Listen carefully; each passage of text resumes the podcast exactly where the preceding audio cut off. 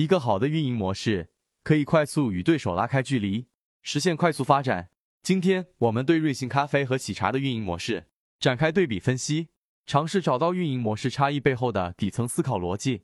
和同样火爆的喜茶相比，瑞幸一开始的运作模式和思路都不一样。喜茶是典型的快消品运作模式，也就是星巴克模式，只不过品类完全不一样。喜茶虽然支持外卖和 App，但是这个只是作为补充。App 点餐是因为排队的体验比较差，而喜茶的外卖压根没有放在自己的商业模型里面，仅仅是美团提供的代买服务。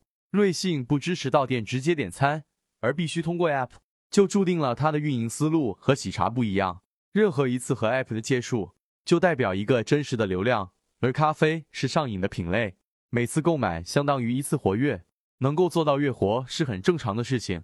通过这些活跃的用户。就可以找到可以变现的空间。